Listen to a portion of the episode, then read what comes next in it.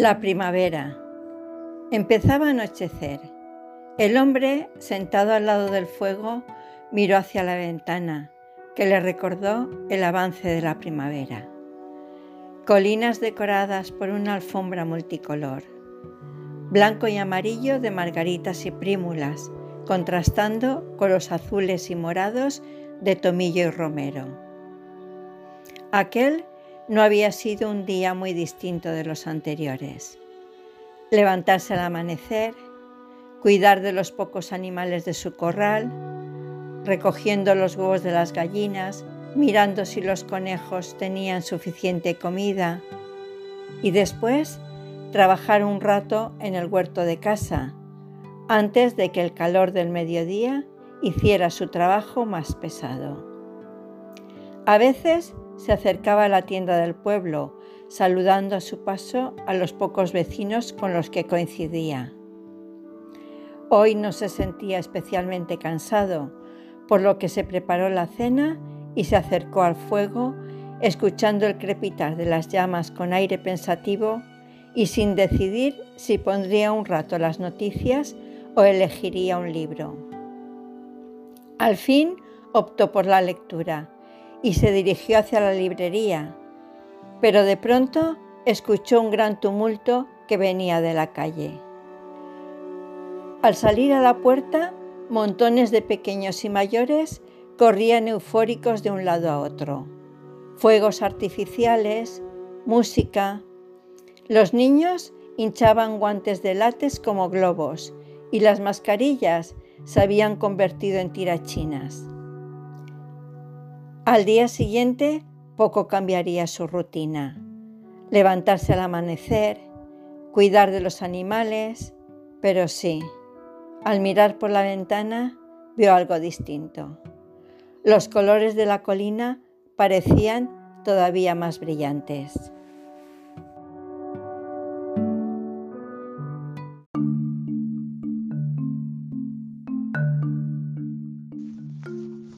Largamente el desconocido mira a la mujer, se sumerge en sus ojos, escruta su sonrisa, una sonrisa que lentamente se va deshaciendo de su miedo.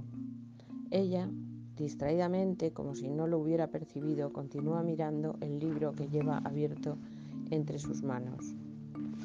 El hombre se sienta suficientemente lejos en un asiento frente al suyo. Tiene una pequeña cicatriz en la barbilla y sus ojos son de un azul intenso. Continúa mirándola, como si el tiempo se hubiera detenido, como si no existiera en aquel autobús nadie excepto ella. Alicia se inquieta. ¿Por qué la observa de aquella manera? ¿Qué interés le mueve? ¿Qué busca con tanta persistencia? Le mira también. Busca en su memoria esa cara, esos ojos, esa cicatriz y esa sonrisa inquietante. Todo le es completamente desconocido, pero la cautiva y la magnetiza. Siente como si una fuerza invisible la obligara a mirarle una vez y otra vez, una vez y mil veces. Vuelve los ojos al libro, pero no lee. ¿Dónde ha visto antes aquellos ojos? Bien podría tratarse de aquel cantante de la ópera de la otra noche. Claro que de lejos, con maquillaje, Hola, hija. Dime, dime. Sí, sí, lo he mirado, espera. Mira, hay un teca de acero inoxidable. Bueno, también lo hay en blanco. El blanco vale 399 euros. Sí, 1,88 de alto. Bueno, demasiado. A ver, hay otro, hay un Indesit de 174, de fondo 58 y de ancho 54 y medio. ¿Este mejor? Bien, pues pásate, pásate y lo miras. Yo también a ti, cuídate.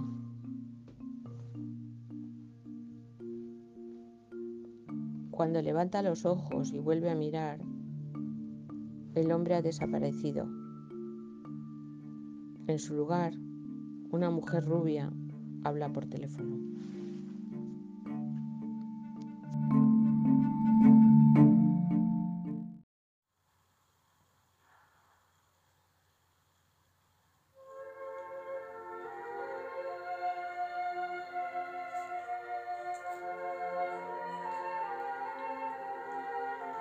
Hoy, mientras cae la tarde, me he sentado en mi rincón de pensar.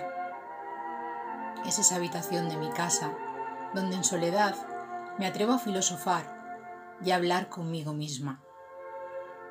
Me digo, ¿cómo en tan poco tiempo nuestro mundo cotidiano ha cambiado radicalmente, advirtiéndonos de la fragilidad de los pilares sobre los que estábamos sustentados, lo delicados que somos, lo quebradizos.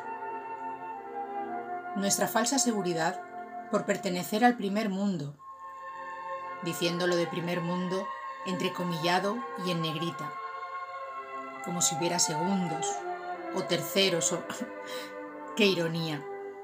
¡Qué bofetón en la conciencia! ¡Qué espabilate o te espabilo! Pero en tiempos de cambio, las musas se cuelan por las grietas del alma y aparecen vistiendo sus mejores galas.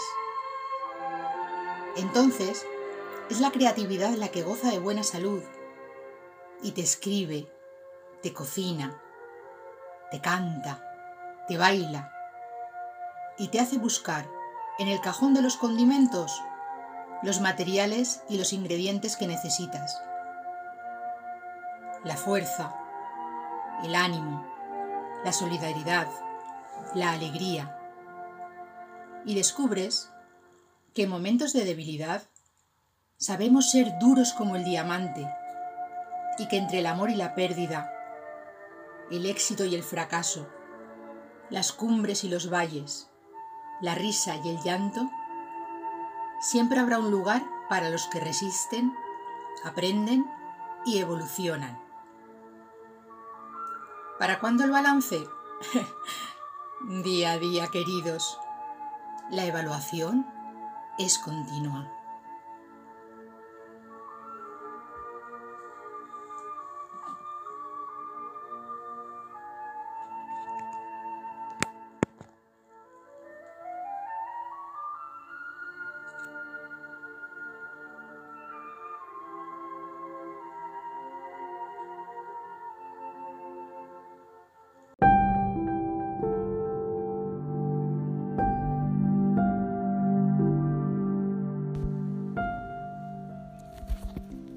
Decidme cómo es un árbol. Éramos muy jóvenes y desde entonces altas paredes de hormigón, cerrojos chirriantes, oscuridad, soledad, solamente aliviada por los camaradas y la poesía. Y para cambiar la rutina, algunos tiempos breves de hormigón, aire y un cuadrilátero de cielo. Decidme, ¿cómo es un árbol? El tiempo pasaba lento. Dos, seis, quince, veintitrés años. Decidme, ¿cómo es un árbol? Nos robaron el presente, las calles, las casas, la gente. Nos manteníamos en pie gracias solamente a los camaradas, la causa, la poesía. Decidme, ¿cómo es un árbol?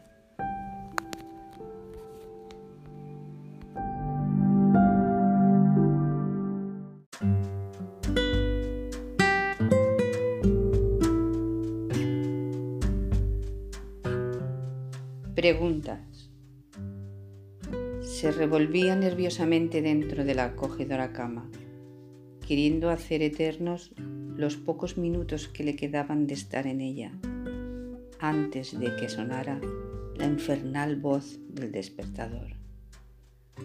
Todo su cuerpo se negaba a hacer caso a aquel sonido, pero esa negación se esfumaba ante la insistencia insoportable de tan estridente ruido.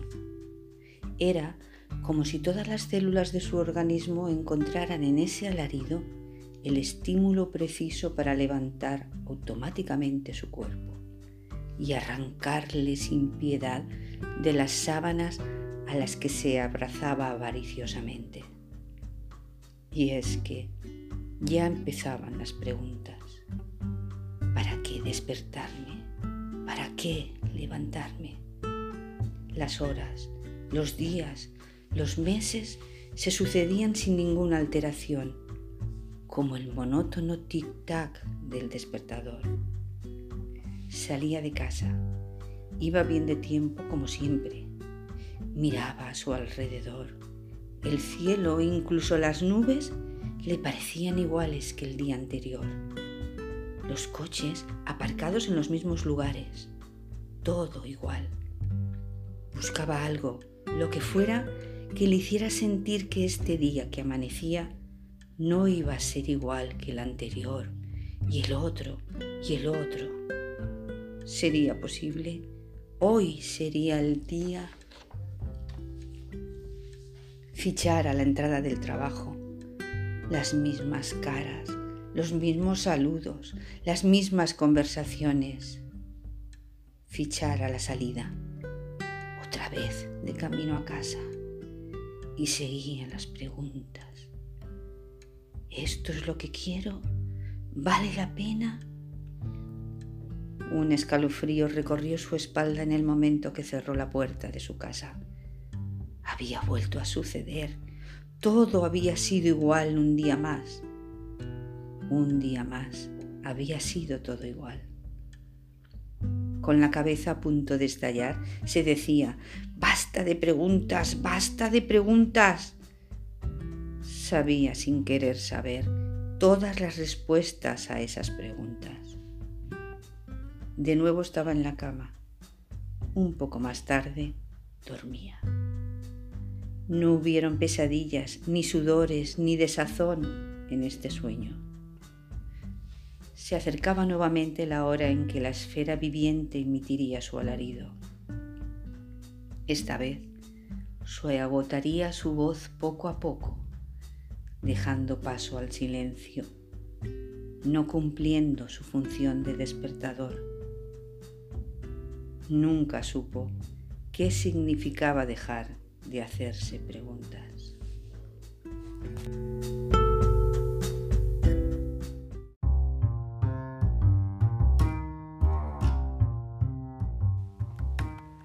Solidaridad Malvarrosa 1969.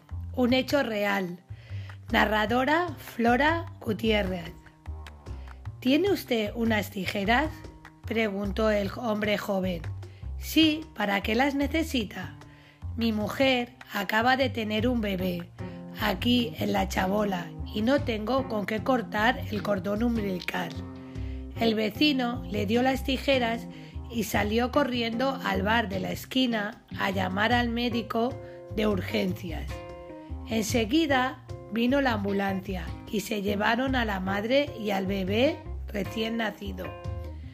El nacimiento se produjo en el asentamiento de chabolas de la Patacona, al final de los chalés, en una de las chabolas más apartadas porque los habían repudiado ya que él era un hombre payo casado con una mujer de etnia gitana, de Andalucía. Por esta razón, los gitanos de la Patacona los habían rechazado. El señor que les prestó las tijeras llegó a su casa muy triste. Era la hora de la cena. Le contó a su mujer lo que había vivido y dijo lo peor de todo es que además tienen una niña pequeñita de dos años y se han quedado en la chabola el padre y la niña. El matrimonio que les ayudó eran inmigrantes de la provincia de Ciudad Real y tenían tres hijos. La pequeña tenía ocho años. La esposa le dijo, pesa por ellos para que cenen con nosotros y duerman aquí en nuestra casa. La hijita de ocho años miró su plato de comida y los del resto de la familia y pensó, con la poca cena que tenemos. El joven esposo llegó con su niñita de dos años y se sentaron a la mesa. Se repartió la cena entre todos y todos comimos. Algo menos, pero todos comimos. La esposa sacó un colchón no sé de dónde y en el comedor durmieron el padre y la niña. A la mañana siguiente, el señor que los acogió se marchó a trabajar y el hombre joven, con algo de dinero que le dieron para el autobús, se fue al hospital a ver a su mujer. La señora de la casa se quedó cuidando a la niña pequeña y los tres hijos de la familia se fueron al colegio. Esta mujer con la niña salió de casa a buscarles una casa mejor. En la calle Gran Canaria había una casa muy grande que era de la antigua huerta y vivían algunas familias cada, cada una en una habitación con cocina y baños comunes. La familia de Ciudad Real, que trataba de ayudarles, habían vivido en esta misma casa una temporada, hasta que pudieron comprar a plazos un piso en la cuarta planta de un edificio sin ascensor en la calle Berenguer de Montoliu.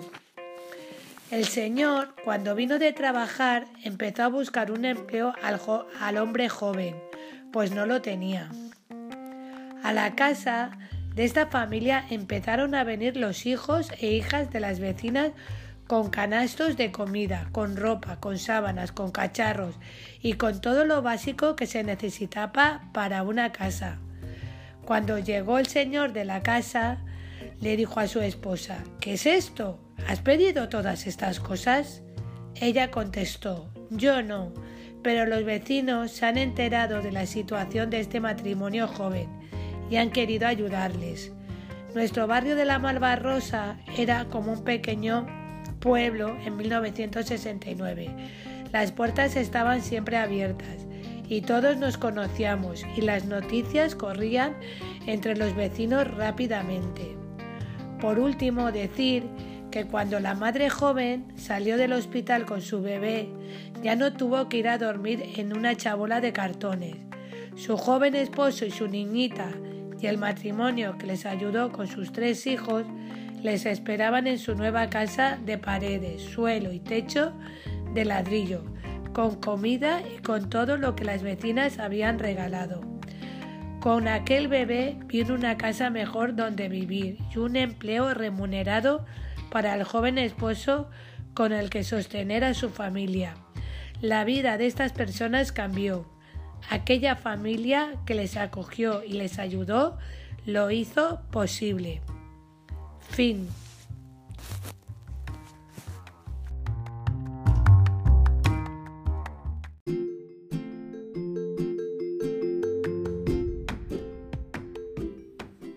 Buenos días. Hoy me he levantado con un leve dolor de cabeza y con pocas ganas de moverme, así que he decidido escribir algo para el taller de teatro. Espero que no me juzguéis duramente dada la situación. Hace tiempo que no escribo salvo hace tiempo que no escribo salvo documentos o informes de trabajo que venía haciendo en mi época activa. Así que no sé cómo empezar. Cuando tenía 14 años, hasta los 18 más o menos, me gustaba escribir cartas. Mis padres son de un pueblo de Cuenca y allí pasaba todos los veranos. Mientras duraban las vacaciones me carteaba con las amigas de Valencia y les contaba todo lo que hacía en el pueblo. Los paseos con las amigas del verano, los días de la discoteca, las fiestas de los pueblos vecinos y las fiestas del mío. Lo más importante en esa época eran los chicos que te gustaban y los bailes.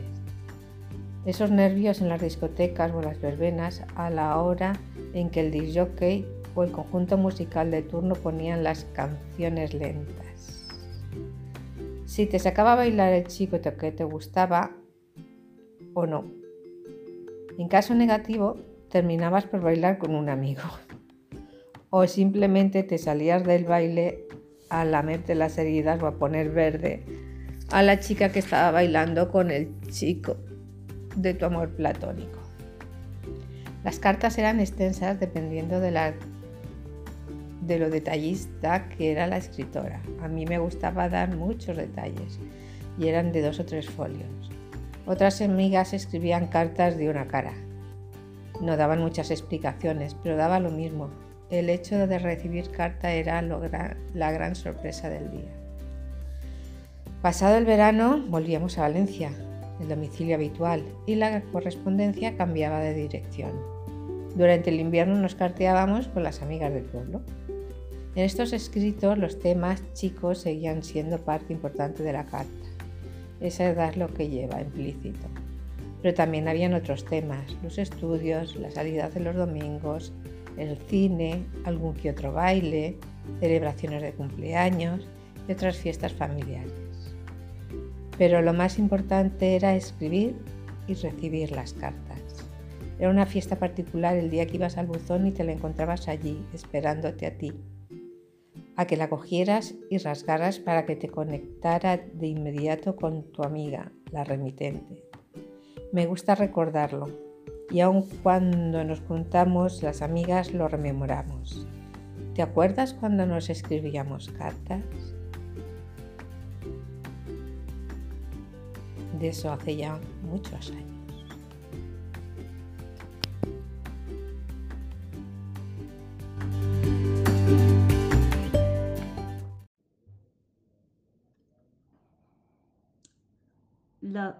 La vacuna es la, la, solidaridad. Yo pienso que esto ha sido un frenazo en seco de una sociedad que se había transformado en meros robots. Íbamos corriendo a todas partes, no teníamos tiempo mm, para nadie, ni para padres, ni para hijos, ni para los amigos. Íbamos a un ritmo acelerado, mm, no podíamos pararnos a pensar. Todo pasaba muy deprisa, todo era ganar dinero para luego gastarlos, no nos llenaba nada, todo el mundo quería un buen coche, mejor que el del vecino, todo el mundo quería irse de viaje a un país cuanto más exótico, mejor, por supuesto, para luego colgarlo en las redes sociales y mostrarles a sus amigos el poderío económico que teníamos dábamos importancia a cosas superfluas y no le dábamos tanta a pequeñas cosas de la vida. Íbamos a viajar al otro extremo del mundo y nos dábamos cuenta que no disfrutábamos de lo que teníamos a pocos kilómetros a nuestro alrededor. Nos hacía falta ese sosiego, ese silencio que necesitamos para encontrarnos a nosotros mismos y para comprender más a los demás. En definitiva, yo creo que nos hará mejores personas. Esto nos ha enseñado al mundo entero que no somos nada individualmente, que somos un colectivo y que tenemos que ser más solidarios. Ante un enemigo común, todos son aliados.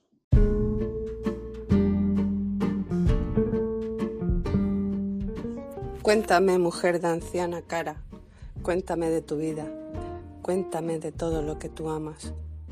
¿Qué fue de aquella niña de trenzas largas, de oscuros ojos negros y alegría en su mirada? Cuéntame, mujer de anciana cara. ¿Qué fue de esa muchacha que tembló con aquel primer beso, con aquellas primeras caricias y con el desamor, esas primeras lágrimas? ¿Qué fue de esa mujer que hinchó su vientre y sus pechos, perdió su figura esbelta, que cantó con canciones de cuna? que luchó por sus hijos hasta romperse el alma. ¿Dónde está hoy, dulce mujer de anciana cara? La inocencia de esa muchacha, la fuerza de una vida, la resignación por los tuyos, el dolor sin comprensión, el amor sin recompensa, tu vida entera. Dime por qué lloras, mujer de anciana cara, si te debo lo que soy, si te amo con toda la alma.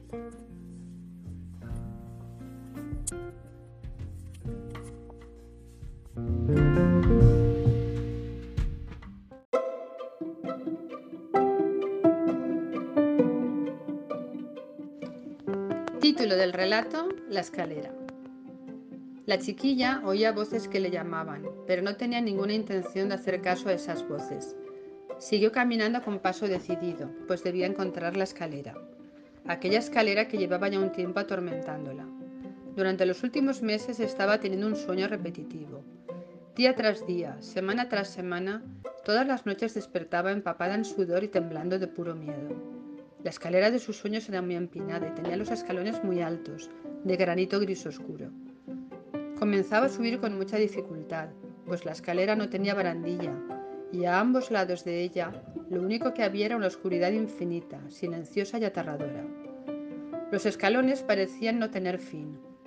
Llegó a contar más de 200 y no quería pararse a pensar la altura que debía haber subido ya.